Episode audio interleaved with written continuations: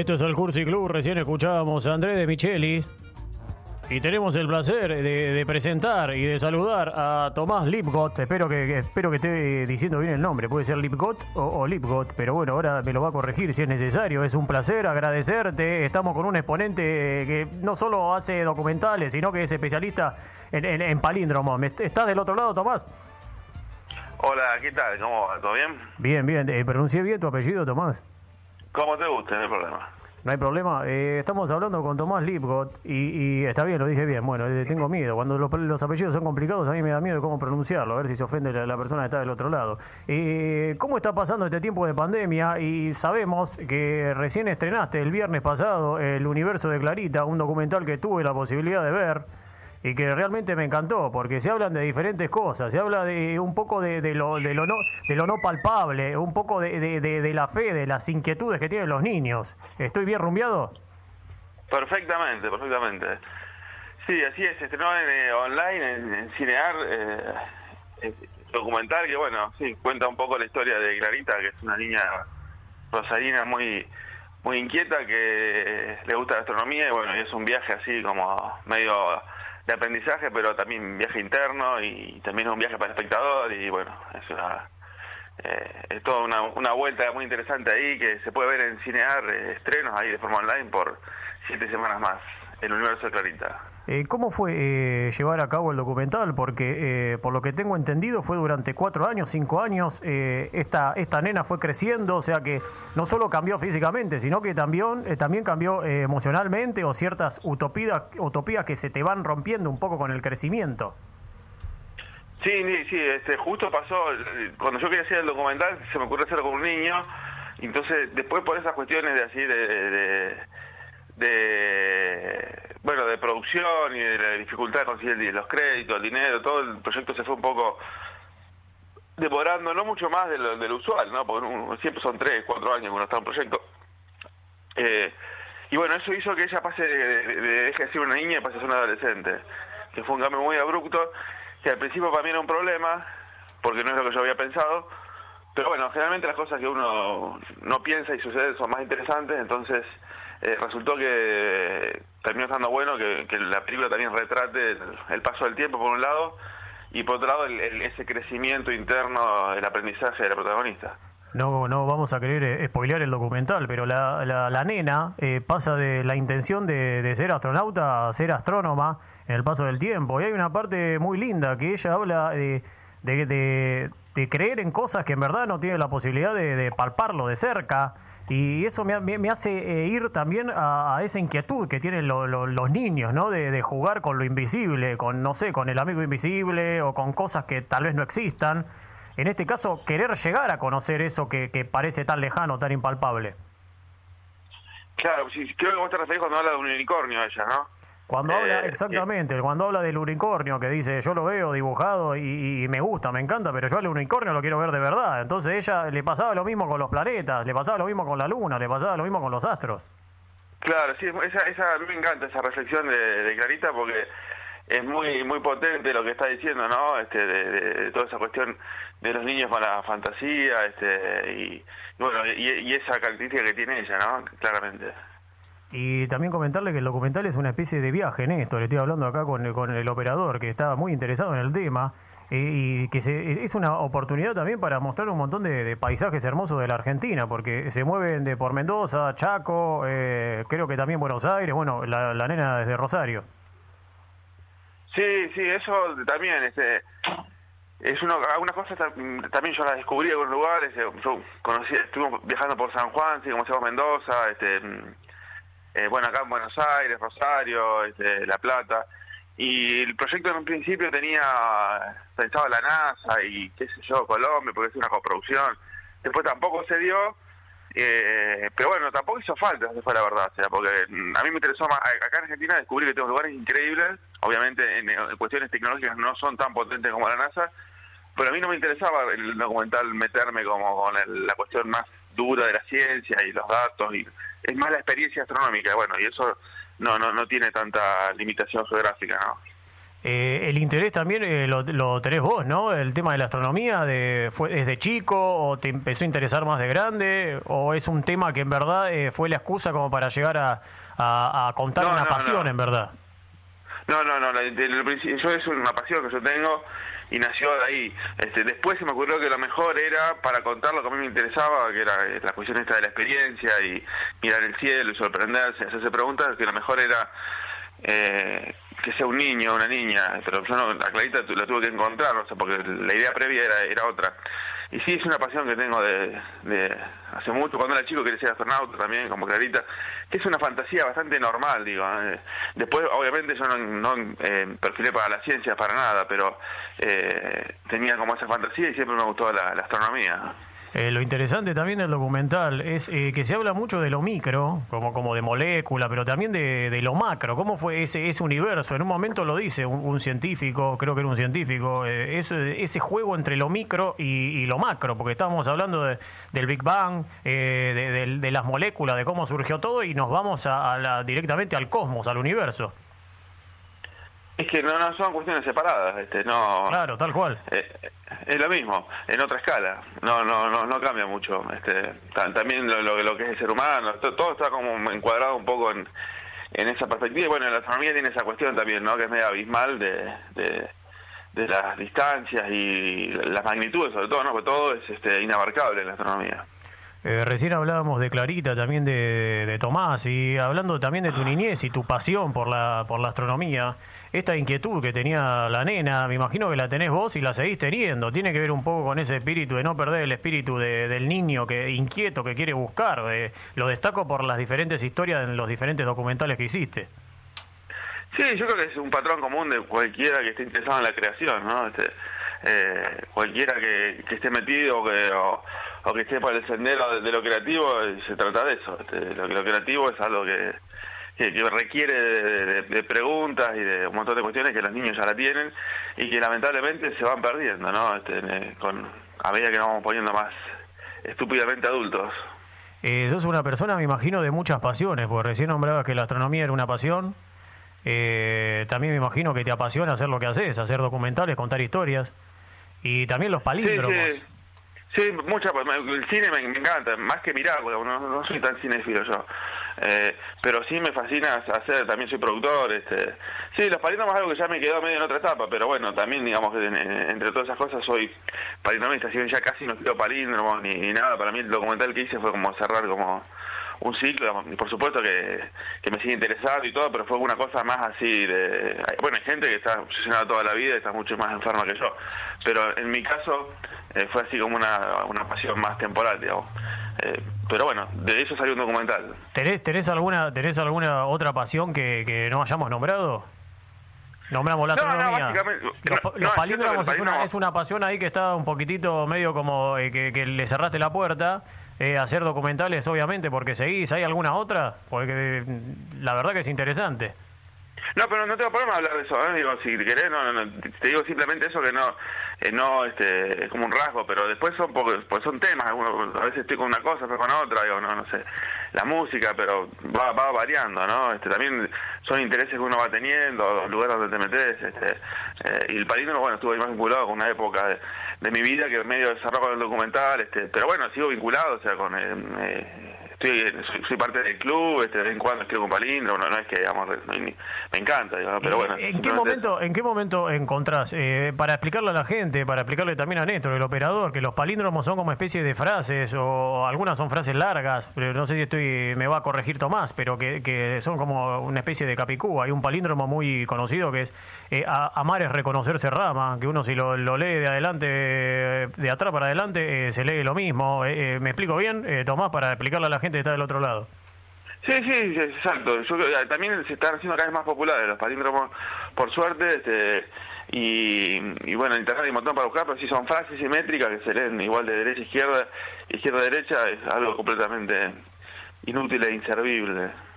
Pero bueno, justamente ahí está la pasión también, ¿no? La pasión por, por todo eso que, que no es productivo, que no, bueno, porque vivimos en un sistema que nos obliga a vivir de cierto modo y desde ese lugar el palíndromo em, es como bastante si querés, revolucionario. Eh, esa es la forma que yo tuve de acercamiento también hacia el palíndromo, ¿no? Pero creo que tiene que ver con el juego, ¿eh? yo eh, realmente banco eso. Si no hay un montón de gente sacándose fotos, viendo redes sociales, haciendo cosas que en verdad pierde más el tiempo que haciendo un palíndromo que por lo, por lo menos está ejercitando la mente.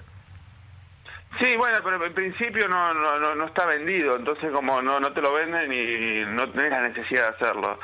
Eh, inclusive es gratis y todo, pero bueno, es un poco también el estado de el estado de, la decadencia del mundo actual. Eh, pero bueno, por eso mi propuesta sí, el tema del juego me parece fundamental, ¿no? Este, que, tratemos ¿viste, de tenerlo como ahí actualizado porque es, es un rasgo que si, si todos fuesen un poco más juguetones la humanidad no estaría tan este, tan mal ni, ni tan en guerra ni tan este, hostil eso seguramente seríamos más creativos aunque lo somos también no este, digo como especie y ahí voy a seguir, eh, nunca perder el, el, nene, la nena que tenemos adentro. Eh, ¿Tenés algún palíndromo que, que, preferido tuyo que te guste como para regalarnos? Yo después te voy a dar dos míos, a ver, que, y quiero que me los califique, por favor, Tomás.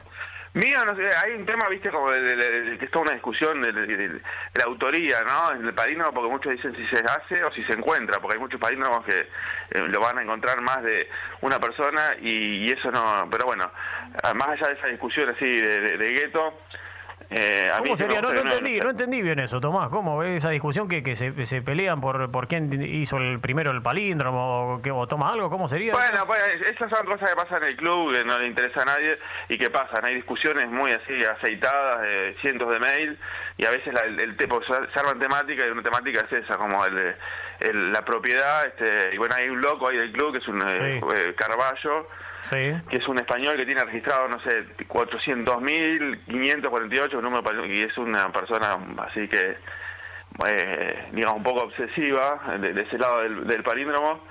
Y, y, bueno, este, él lo registra, le pone nombre y después uno se enoja. El, mundo así del ego también está en todos lados. ¿eh? Eh, y después hay otros que se ríen y que dicen que mm, un palíndromo no, no, no, no tiene autoría. Bueno, discusiones así que no le interesan a nadie. Eh, medio anarquista. Bueno, ¿y tenés, te, animás a regalarnos algún palíndromo que, que, sea tuyo? Por más de que esta persona Carballo te, te, putee de España. Eh, no, a mí no me gusta que digo, no es mío, pero no me importa. Son palíndromos que yo lo uso bastante en la película. que eh, tampoco se sabe quién es, porque eso tiene palíndromos. No, el, tema de autoría no importa, digo, son, son palíndromos. El autor está en otro plano. Aunque hay autores claramente que son muy buenos y tienen como marcas de autor. Eh, y es el palíndromo es yo dono rosas, oro no doy. Excelente, lo conocí, así es, excelente ese palíndromo que, que eh, en verdad no se sabe entonces de quién es. No, pues que por eso tampoco importa. Ese, vos decís un palíndromo, ¿qué importa de quién es? Hay algunos, digo, por eso, para mí también el tema del autor en el palíndromo o del creador no es tan importante. Este, es más importante el palíndromo que, el creador, digamos. Me gusta, me, gusta esa idea media, media anarquista, media de que eh, hablábamos recién de esta sociedad mercantilista, capitalista, y en verdad tiene su, su propio valor eso que está diciendo. Eh, los palíndromos, o sea, están por ahora fuera del sistema, salvo, salvo este Carvalho, Carballo, que, desde España, bueno. Ah, bueno, también, porque es algo marginal que hace es clasificarlo, y pero tampoco está dentro de ningún lado, es parte del club también. Eh, así que, pero sí, sí, es algo que, está fuera de, del sistema por suerte, ¿no? Este, pero ya, ya, ya llegará y conquistaremos todo el mundo. Eh, a mí me gustaría eh, mostrarte dos palíndromos que estuve pensando ahora, que mientras estaba acá en mi casilla cerca de la estación Ingeniero Brian y después vamos a hablar de bueno de los personajes de otros documentales que también hiciste. Quiero que me hables también de Moasir porque son dos documentales que me encantaron. Eh, tengo uno que es La barra es ese arrabal. Mira qué bueno, che. ¿Te gustó? ¿Es tuyo? ¿Eso hiciste vos?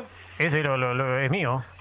Mira, ¿y ya hace mucho que, estás con esto o te picó con, el...? No, no, yo eh, ah. cuando vi el documental eh, Viva el Palíndromo, empecé a ejercitarme y me salió este y lo seguí intentando, pero eh, este es uno de los que más me gusta, que es la barra, es ese arrabal. Estoy trabajando uno hace tres años y no lo te puedo terminar. Bueno, es así, mientras más tiempo pierdas, es el arte de perder el tiempo también. A mí me encanta eso, Tomás, soy un especialista en perder el tiempo.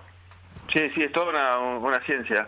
Eh, que bueno, si hay mucha gente que pasó eso, que para mí es la satisfacción más grande del documental, que empezó a hacer palíndromos, o, empezaron ya a tener la, cuestión de mirar todo al revés, y ya, ya eso es suficiente alegría. Y después tengo otro que es medio controvertido, no sé qué vas a opinar, Tomás. Eh, ¿Te gustó? El primero estuvo bien. La barra de César Rabal. buenísimo. ¿Te gustó? Gran porque además a los mejores son los que tienen, son cortos y tienen, o, largos, pero el, tema del sentido, cuando logras sugerir, son los que me gustan a mí también, ¿no? Porque palíndromos técnicamente puedes hacer millones. ¿Qué es lo que tiene Carballo? Que para mí le, llamo el, fálico, porque acumula, pero son todos horribles. Claro, eh, a mí me interesa más la, poesía que puede tener un palíndromo. Por eso, ahora después de, espero que con este palíndromo no no no me no no corte el teléfono, eh, Tomás, Néstor. No, ningún palíndromo ofende, no hay ninguno. Listo, bueno, eh, eh, escuchá este, Tomás, a ver qué te parece. Otro Edipo pide orto.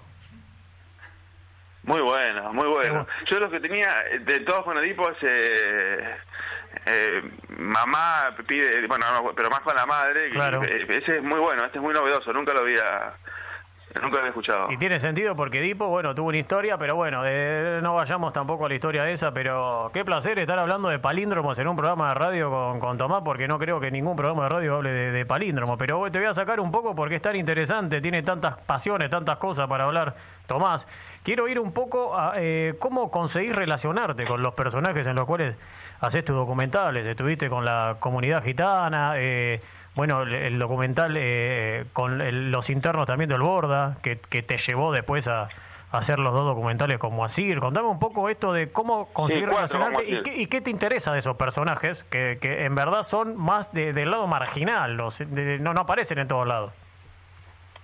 Sí, no, sí, no, no, sabría decirte cómo, que, no sé, supongo que hay una forma que, que tengo, no sé, una, una forma de, llegar y, y sobre todo, que es lo, más importante, que es un trabajo que no sé, bueno, yo que sé de notar, pero que no, no, es, no está en, la película en sí, que es el, el, tema de la confianza y el acercamiento, son personajes de los que yo me, involucro, o sea, no, no es que voy, lo filmo y, y, ya digo, como entra mi vida en juegos, hay como una cosa ahí más, este, más, más compleja con ese tema. Eh, pero bueno, sí, y así voy conociendo, no sé, me llama la atención, no sé, no, no sabría, este, hay una parte que es intuitiva también, ¿no? Así, claro. Creo que esto va a funcionar y, qué sé yo, funciona o no, porque tampoco es que hay garantía de nada, ¿no? No, y más el arte documental que, por ejemplo, te, te, lleva mucho tiempo, entonces vos te jugás por una idea, tal vez, y me imagino que en el medio encontrás un montón de ideas y necesitas eh, ponerte como los caballos, taparte los ojos para no ver con el rabillo del ojo, para no eh, querer o eh, agarrar otra historia, porque estás metido en esa historia. En este caso, hablando de Moacir, que era un interno del Borda, que creo que estuvo 10 años y después salió, vivió en una prisión en Constitución, vos lo conociste como interno y después hiciste un trabajo que también le, terminó sacando un disco. ¿Cómo, qué, es lo que te atrajo de, de Moacir? También, también, fue así, yo lo conocí en, Fortaleza cuando estaba investigando, fue mi primer documental, que fueron en lugares de encierro. Eh, filmé en una cárcel, en, un antiguo leprosario, eh, en un geriátrico y en el Borda. Y ahí lo conocíamos así. Y no sé, fue como veía al toque, viste, como amor a primera vista. Eh, vi algo en él que me interesó y bueno, este también después cuando estrenamos la película vi que funcionaba muy bien como personaje, que había mucha potencia este, ahí, eh, el vínculo siguió con él también, y hicimos Moacir, que es donde se cuenta la... Eh, él ya estaba liberado, externado al borde, y grabamos el disco ahí con Sergio Pángaro, su disco, que era como su, su gran anhelo. Eh, después hicimos Moacir 3, que es una cosa bastante clasificable, no sé cómo definirla, que a mí me gusta mucho. Eh, que es más de jugar todo el tiempo, más lúdica, este, más, bastante más jugada en muchos aspectos. Ahí viajaron a Brasil, ¿no? Sí, sí, y ese era como el cierre de la trilogía. Pero bueno, ahora hice otra, una cuarta película, que es Más y yo, que se estrenó en Alba Fisi, porque bueno, se murió hace dos años y bueno, tiene, tiene que ver un poco más con, con la pérdida y otras cuestiones. Eh, pero bueno, qué sé yo, fue un personaje que se me cruzó y hicimos cuatro películas, cosa bastante singular al menos, no sé. Si están buenas o malas es otra cosa. Estamos hablando con Tomás Lipgott, aquí en el Curso y Club. Eh, quería preguntarte eh, si tenés, o si. En verdad quería preguntarte por la religión o tu relación con la fe, porque lo que yo encuentro en, tu trabajo, en los documentales, es que de costado siempre trata un poco el tema de la fe o de la religión. Mirá, no sé, no, no, en, qué lo, yo no, no, no soy una persona religiosa, vengo de familia judía. En la búsqueda de pero la, ninguna, sí, en verdad, ninguna religiosa, pero no, es algo hasta que tampoco la, no, no sé, por eso me gustaría saber dónde lo ves, porque es algo que no yo no, no lo tengo, o quizás no, no me doy cuenta y, se ve la película, puede ser. ¿eh? Y, yo en, todo, en todos los documentales que vi, más allá de que, de que se hable un poco de, de, Dios, más que de, la, más, que de la religión de Dios, o de la fe, o de las creencias, no sé, ya el hecho de que Moasir eh, signifique Moisés, y en un momento se, se, le, se le explica también a la psicóloga Garland, el hecho de, de, esa significancia. También en el universo de Clarita se habla mucho de fe, en esa puja que tiene un poco eh, divertida eh, Clarita con la madre, en la cual la madre es creyente, eh, es católica y ella es más de la ciencia. Después en el documental también sobre la comunidad gitana. Sí, en la gitana que aparece. No, y, el, tema de la comunidad gitana que, que, que tienen una relación específica con la, con, con la religión, más Vos me, justo me estás diciendo que no es que, te, que lo hiciste a propósito o te interesaba mucho la religión, pero es como que, que fuiste hacia lugares eh, en que siempre eh, eh, es como que tienen un, un, tocan un poco con el tema de la fe. No, está bueno, yo creo que está bien, quizás yo, no, no, en todo caso, no es religioso de alguna religión, pero son temas como que, lo que son los que tocan la religión, la muerte, el abandono, la vejez cosas así que en común, digo, por eso me, me llama la atención porque yo soy más bien ateo, digo, no, o sea, no, y hasta casi estoy medio en contra de las religiones. Eh, entonces, no, pero bueno, no, no, no, que no pueda ser religioso yo, digo, o sea, seguramente es, algo, es algo muy humano ser religioso. Sí, sí, no, no, no, yo eh, eh, tal vez me malexpresé yo hablando de la religión, quería hablar un poco más como de la fe, de esa búsqueda, que esa búsqueda invisible. nunca lo pensé, o sea, la verdad que tampoco lo pensé en esos términos, pero está bueno, es una mirada que aporta porque no es algo que yo lo, tenía como ni, pensado o visto, así está bueno. Eh, antes de terminar la nota, eh, estoy hablando acá con Néstor, el operador. Néstor, por favor, antes de terminar la nota, quiero eh, ver si Tomás quiere ser partícipe de la consigna. Nosotros todos los martes tenemos una consigna, Tomás. Yo cualquier cosa te voy a dar tiempo, si no se te ocurre nada, pero yo, sé que se te va a ocurrir. Hay una parte en la cual Garland le dice a, a Moacir, puede contar con nuestra palabra, le dice en una parte, no sé si recordás esa parte del, del primer documental sobre Moasir, que le dice Garla, sí, Esa, esa, parte la, esa parte la cito en, en, Moasir y yo, aparece de vuelta. Tengo que ver, tengo que hacer la tarea y ver Moasir y yo, no la pude ver todavía. no, pero estuvo muy poco, estuvo en el Bafisi unos días y ahora se estrena eh, en septiembre por ahí. Bueno, en septiembre estaremos viéndola. Y nosotros justamente la consigna de hoy es eh, ¿dónde nacen las palabras? Es una pregunta abierta, eh, nosotros no es que preguntamos en la consigna cuál es tu comida preferida, sino que hacemos pensar a, los radioescuchas, a la radioescucha que están del otro lado. Si yo te pregunto dónde nacen las palabras, si querés para ayudarte, puede ser dónde nacen las historias, dónde nacen los documentales. Pero la consigna del día es dónde nacen las palabras. ¿Qué me dice eh, Tomás? Complicado, che, la verdad que es una buena pregunta pero yo creo que nacen de, un plano arcaico que nos precede, o sea que no que no es, no es de uno, y en todo caso uno lo, lo que hace es ahí tratar de, de buscarla, darle un sentido, este, pero que vienen de lejos, o sea, tienen, que tienen peso, más, algo más así. Encantado de haber charlado con Tomás Lipcot esta noche aquí en el Cursi Club por Radio Exa y Estudio Nuna. Muchas gracias, eh, Tomás. No, gracias a ustedes, buenísimo el, el momento compartido. Un abrazo. Y le gustaron mis palíndromos, así que nos vamos, Néstor, nos vamos.